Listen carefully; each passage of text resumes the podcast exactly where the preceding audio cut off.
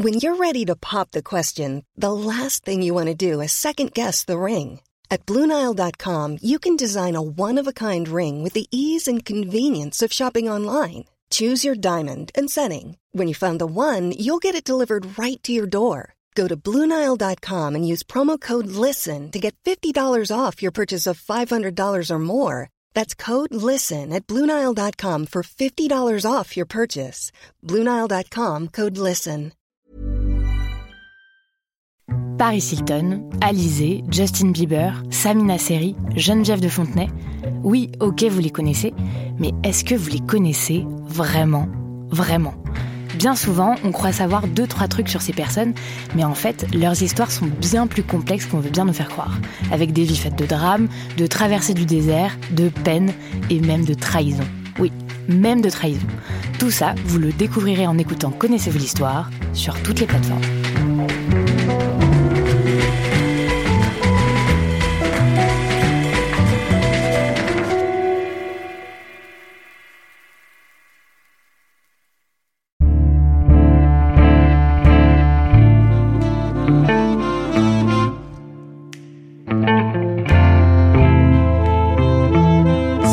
C'est Thomas Rozek. En ce moment, les yeux tout entiers de la cinéphilie sont rivés, comme chaque année depuis bientôt 75 ans, sur la French Riviera, et précisément sur Cannes, où se tient le traditionnel festival auquel le nom de la ville sera à jamais associé.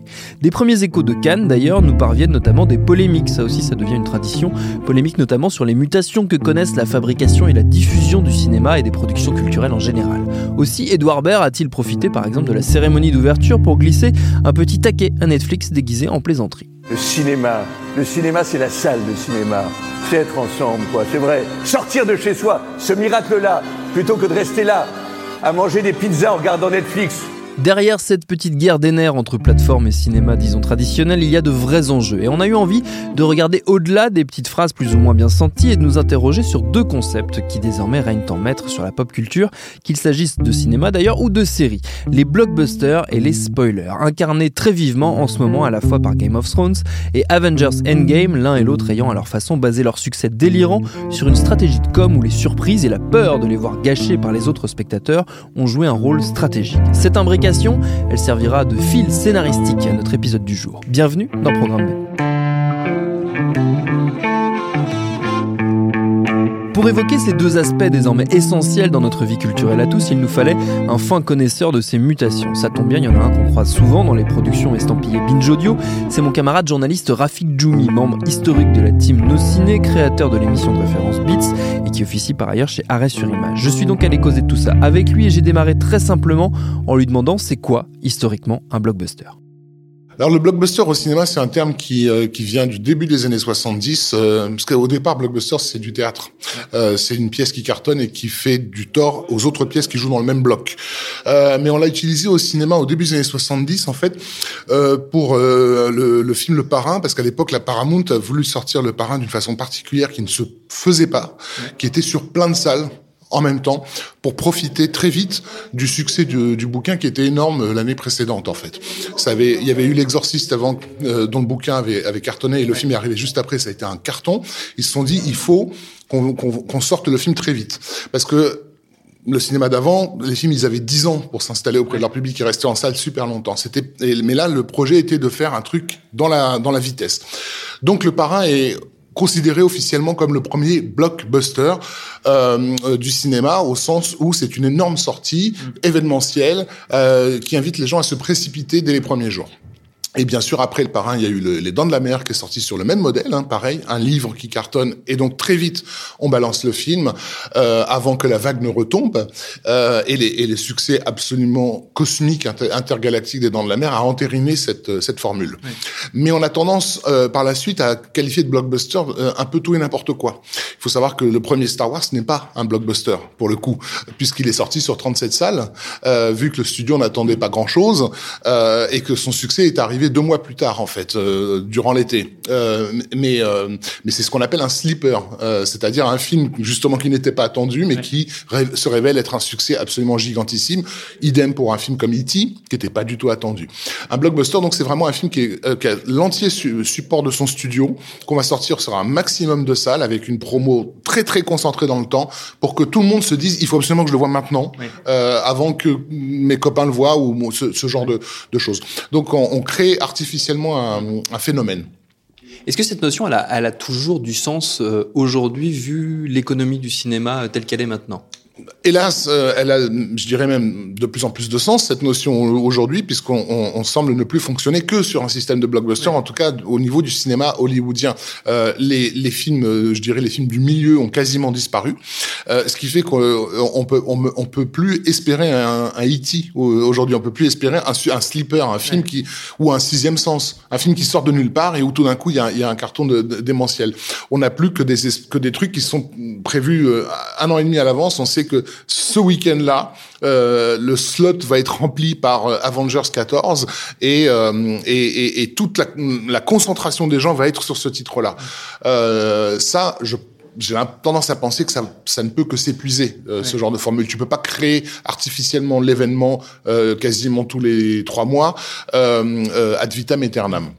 Donc euh, voilà, la notion de blockbuster telle qu'elle a pu faire vivre le cinéma hollywoodien, notamment dans les années 80-90, bah, il serait bien qu'elle qu'elle qu'elle qu'elle qu'elle donne autre chose en fait, et que peut-être que la salle de cinéma euh, euh, je, je, pense, je pense pas que ce soit réactionnaire de dire ça, mais il serait peut-être bien que la salle de cinéma devienne ce qu'elle était dans les années 50, euh, c'est-à-dire un, un écrin euh, particulier dans lequel on peut voir les films dans les meilleures conditions et, sans avoir à se précipiter. Euh, mais bon, euh, je pense que justement l'arrivée de, de, de, d'acteurs comme Netflix peut, peut, peut, mettre à mal cette notion, puisqu'ils vont, ils ont de plus en plus tendance à avoir des films euh, qui sont des gros films, euh, très attendus, avec des grands noms. Donc typiquement le genre de truc qui fait l'identité du blockbuster.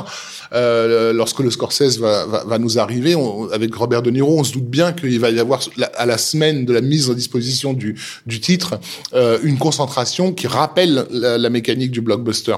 Euh, mais euh, mais du coup, comment comment les salles vont vont réagir par rapport à ça Ben, elles, feraient peut-être bien de réagir par la surprise, c'est-à-dire en en, en, arrêtant euh, ce, ce, ce, cette formule qui, montre ses limites. Est-ce que cette notion aussi, en tout cas la manière dont elle est exploitée aujourd'hui, elle n'entérine pas on va dire, la, la, le regain de toute puissance des studios mmh. euh, sur les auteurs euh, de films, qui est en gros le, le, mouvement de balancier inverse de ce qui avait été euh, le, ce qu'on a appelé le nouvel Hollywood, mmh. qui est un terme qui, qui, fait débat. Mais bref, on voit très bien de, de ce que je veux dire, la, on va dire la, la grande prise de, de place au sein du système des auteurs, des réalisateurs, des metteurs en scène. là, on a l'impression que justement, le, le, on va dire la victoire quelque part de, de cette notion de blockbuster, c'est aussi la victoire des gros studios. Oui, d'un côté, il y a évidemment ça. C'est un projet qui a commencé dès la fin des années 80 90 en fait. Hein. Il y a eu un, vrai euh, bras de fer au, sein des studios pour savoir de quoi l'avenir devait être fait, parce que dès cette époque-là, ils s'inquiétaient de ce qui allait donner la dématérialisation des films. Euh, et, certains, euh, les plus économistes, avaient compris que ne pourraient tenir que s'ils avaient la maîtrise absolue du copyright, en fait. Donc, ça a été le début d'une politique de la franchise. Il fallait que, le, studio possède absolument tout de, de, de l'œuvre et qu'elle soit déclinable à l'infini. Euh, c'est ce qui a mis à mal en fait euh, tous ces auteurs comme James Cameron, Spielberg et autres qui avaient l'habitude eux d'arriver avec un projet euh, et, et, et, de cartonner, mais mais mais les droits leur revenaient toujours. Oui. Les studios veulent pas de ça. Les studios ils veulent pas de Matrix aujourd'hui parce que Matrix ça appartient à 100% à ces auteurs. Oui. on peut rien faire avec si on n'a pas leur leur consentement. Les, les, studios ils ont besoin donc ben, la formule super héros est, est, est, est prêt, tout à fait adaptée. Ils ont dépensé 7 milliards pour avoir les droits absolus euh, sur un nombre incalculable de, héros et ils vont faire tourner la machine à fond euh, et c'est eux qui décident exactement quel jour, quelle heure, quel personnage, dans quelle situation. Si Twitter est pas content, on lui change la couleur de ses bottes. Euh, enfin voilà, il y a, pas à négocier avec des, des auteurs qui, qui font un peu chier. Euh, par contre, bah, du coup, le contre-coup, c'est que bah, la créativité se perd euh, mécaniquement, je dirais, euh, parce que ces auteurs, ils avaient aussi pour eux d'amener des choses nouvelles. Euh, quoi qu'on en dise, euh, Matrix ou Avatar, il n'y avait pas d'équivalent avant. C'est quelque chose qui a été créé de toutes pièces. Et, et, les studios, les majors, ne, ne peuvent pas faire ça. Elles ne peuvent qu'exploiter, qu'exploiter indéfiniment des choses du passé. Donc des super-héros qui, pour certains, ont, ont presque 60 ans, euh, ou du Star Wars qui, qui a déjà 40 ans. Mais euh, mais ils vont pas nous nous bah, nous balancer un nouveau Star Wars quoi. Ils vont pas euh, quelque chose où tout le monde se dise mais d'où ça sort. Et est-ce qu'il faudrait du coup vu que l'histoire est un éternel recommencement, est-ce qu'il faudra une, une un cataclysme industriel du type de ce qu'avait été mhm. euh, la porte du paradis de Chimino qui avait signé on va dire la, la mort symbolique de mhm. ce système mhm. des auteurs euh, dominant les studios? Est-ce qu'il faut il va falloir l'équivalent on va dire d'un cataclysme pour un studio et pour que les auteurs reprennent un peu la main. Oh, c'est difficile de savoir de, de, de comment le, le, ce système va s'écrouler. Il s'écroulera euh, par la force des choses, bah, ne serait-ce que par la lassitude euh, du, du, public, mais qui n'est pas, qui ne semble pas encore être là. Euh, le public continue à, à, à, à agir, euh, à réagir par rapport notamment euh, euh au film Marvel, comme il y a dix ans. C'est-à-dire qu'il se comporte plus en public de séries télé. on lui propose le nouvel épisode, on l'a laissé sur un cliffhanger et il y retourne. Euh, cette formule-là, je vois pas très bien comment elle, elle peut durer, mais euh, il, faut, il faut bien ne, pas oublier que ce qui a par, la, par le passé euh, euh détruit euh, certains âges, c'était pas uniquement des, des, énormes échecs, comme tu as cité La Porte du Paradis, euh, c'était aussi des succès qui venaient de nulle part. Euh, euh le nouvel Hollywood, il s'est constitué avec Easy Rider, un film qui, qui coûte 3, 3 francs 50 et qui et, et en face d'Easy Rider, il y avait, euh, euh, je sais pas moi, Hello Dolly avec euh, Barbara Streisand en train de faire la, la, la faux folle dans, des, dans, un dans du Technicolor à l'ancienne. Deux époques.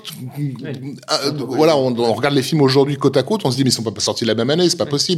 Euh, si, c'est ça qui, c'est ça qui peut faire bouger les, les, les, choses de la même façon que, même si on l'a oublié aujourd'hui, Star Wars c'était une complète anomalie quand, quand, quand il a déboulé. Et, euh, et, donc voilà, euh, l'idée c'est par d'où peut venir aujourd'hui la, la, surprise puisque le, le parc de salles est, est squatté euh, par, par par ces majors. Euh, sur les, voilà Netflix, Amazon, ils se reposent aussi sur cette politique là. Euh, je, je vois pas par quel canal ça pourra arriver. Euh, je, je, je sais pas, j'espère s'il existe que le le youtubeur du futur va, va nous sortir l'œuvre ultime qui va mettre tout le monde à plat et, et redéfinir les règles mais euh, ça arrivera bien sûr. Mais, mais la, la question c'est sous quel format et, et sur quelle plateforme.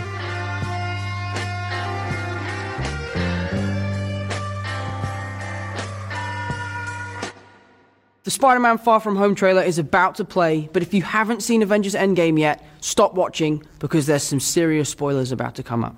But if you have seen Avengers Endgame, enjoy the trailer. Cette voix, c'est celle de Tom Holland, qui incarne actuellement Spider-Man dans l'univers Marvel au cinéma et qui nous parle juste avant la bande-annonce du prochain film où il endossera le fameux costume de l'homme araignée. Si vous avez zappé l'anglais LV1 au collège, il explique en résumé aux spectateurs que si il ou elle n'a pas vu le dernier Avengers, mieux vaut s'abstenir de regarder la bande-annonce qui arrive puisqu'elle spoil très largement des moments clés d'Endgame. Ce petit message de prévention, ça n'est qu'un exemple parmi de nombreux autres de la grande place que prend désormais la notion de spoiler dans la viralisation des poids lourds de la pop J'aurais pu également citer Game of Thrones tant c'est évident dans la recette de son succès. Mais d'abord, une question à destination toujours de Rafik Djoumi. Les spoilers comme stratégie de com, est-ce que finalement c'est si récent que ça? En fait, euh, oui, le spoiler, il, il, date. Euh, alors je, là, comme ça, spontanément, je pourrais pas trouver les, les, tout premiers exemples, mais je me souviens que, par exemple, la sortie du Psychose d'Alfred Hitchcock, euh, il y avait déjà sur l'affiche un énorme carton qui invitait les gens à ne pas raconter la fin en son temps. il y a eu de, probablement deux, trois rigolos qui, ont, qui se sont fait casser la gueule dans la queue de l'Empire contre-attaque pour, pour, en sortant de la salle, avoir révélé que, que Dark Vador était le père de Luke. Obi-Wan never told you what happened to your father. He told me enough. He told me you killed him. No. I am your father.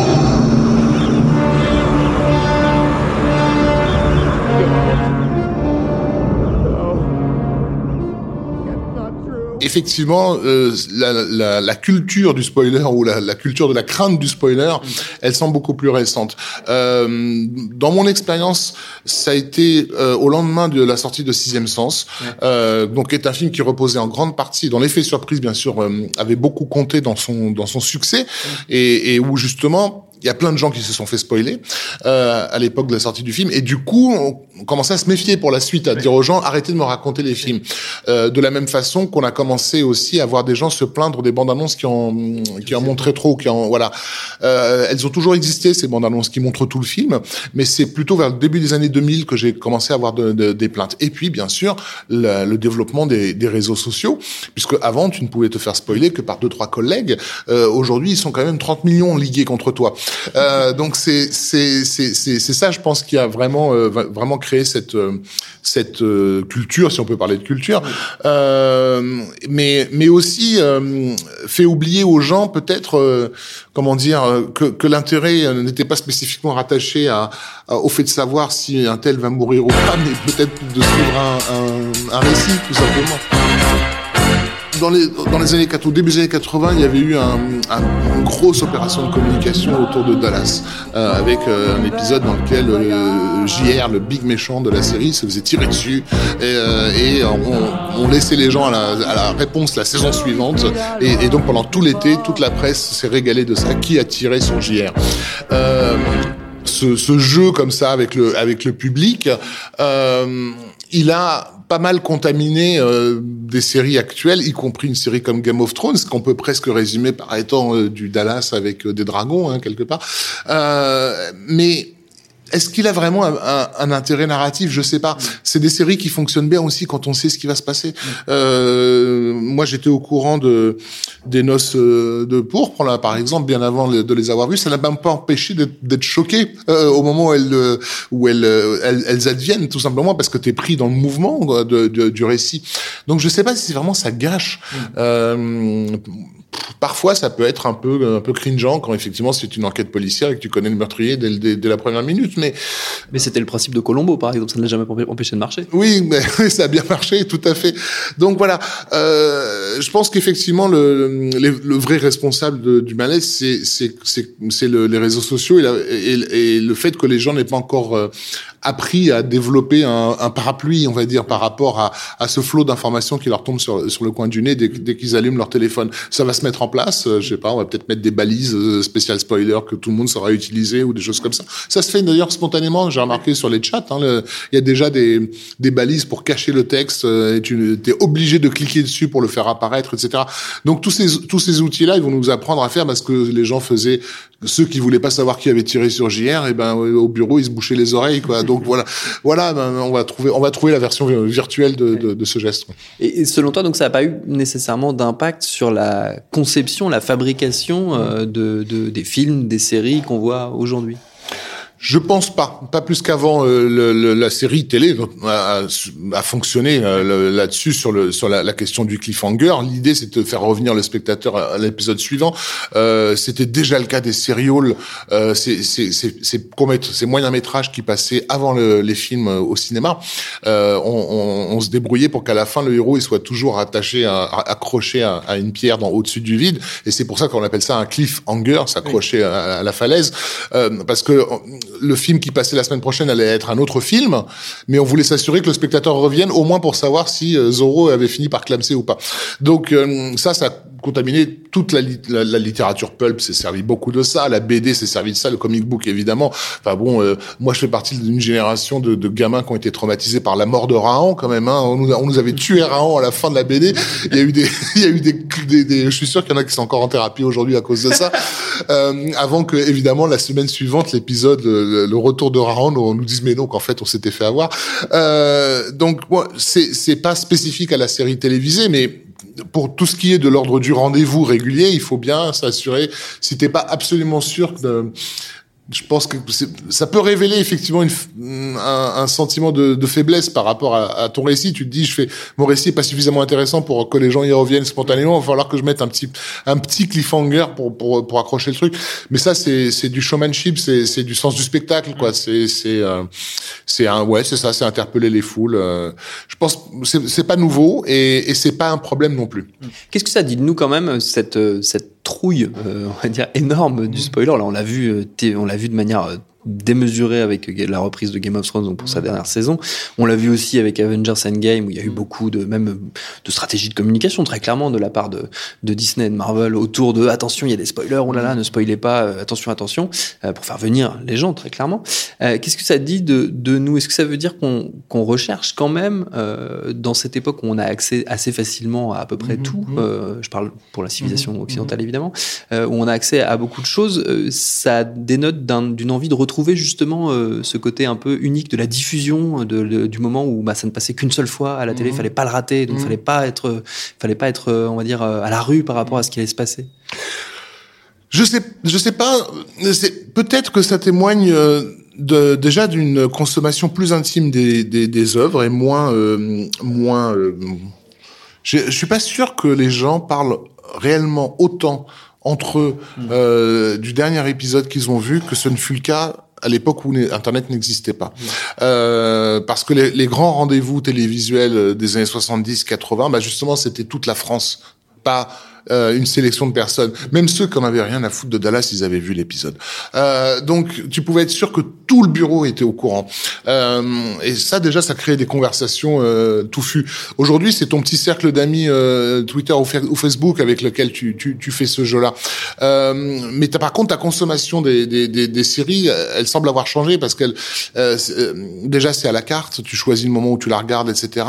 Tu te mets dans des bonnes conditions. Tu, tu vis des moments intenses dans ton dans ton foyer, dans ton salon, euh, euh, en couple ou en famille, et t'as peut-être pas envie qu'un étranger ait du pouvoir sur toi. Mm. Euh, c'est un truc qui t'appartient. Et, et, celui qui te spoil, c'est une façon de dire, ben, tu n'es, vois, je, je suis, je suis venu chez toi, j'ai fait caca sur la moquette, tu vois, et, et, je t'ai dit qui était le meurtrier. Et ça, c'est pas cool. on n'a pas envie que, que des inconnus aient ce pouvoir sur nous.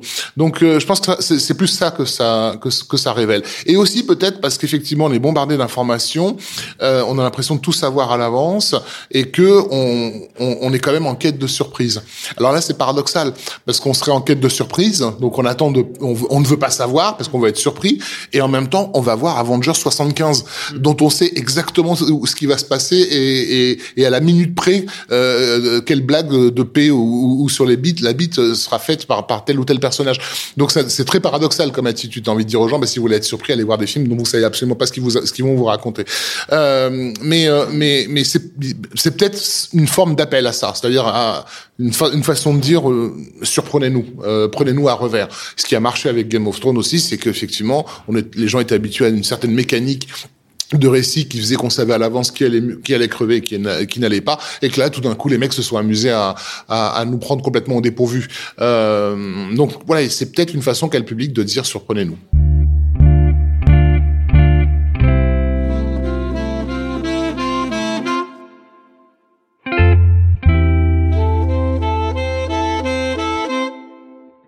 Alors il faudra peut-être beaucoup de temps pour que cet appel implicite à plus de surprises soit réellement entendu. Enfin qui sait, peut-être que par exemple le tout prochain et dernier épisode de Game of Thrones satisfera au moins en partie cet appétit, mais promis de toute façon, on ne le spoilera pas. Merci à Rafik pour ses réponses. Programme B, c'est un podcast de Binge Audio préparé par Lauren Bess, réalisé par Vincent Hiver. Abonnez-vous sur votre appli de podcast préféré pour ne manquer aucun de nos épisodes, Facebook, Twitter et consorts pour nous interpeller. Et à demain pour un nouvel épisode.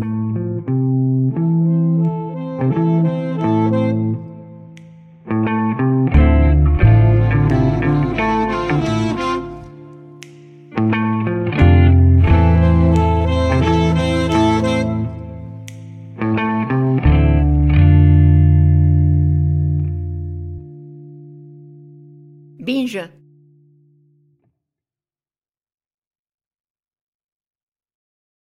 Salut je m'appelle Camille Test, je suis journaliste et prof de yoga et j'anime Encore Heureux, un podcast sur la santé mentale. Deux fois par mois, on se pose des questions très simples, du genre comment on fait pour avoir un rapport apaisé à la nourriture, peut-on vraiment travailler et être heureux, ou encore pourquoi se réconcilier avec le sport. Avec mon équipe d'expertes et d'experts, on repose les bases, on décrypte les problèmes, on les replace dans un contexte global et surtout, on trouve des solutions. Car même si le monde va mal, on a le droit de vouloir être encore heureux. Encore heureux, c'est un podcast de Binge Audio, déjà disponible sur votre appli de podcast habituel.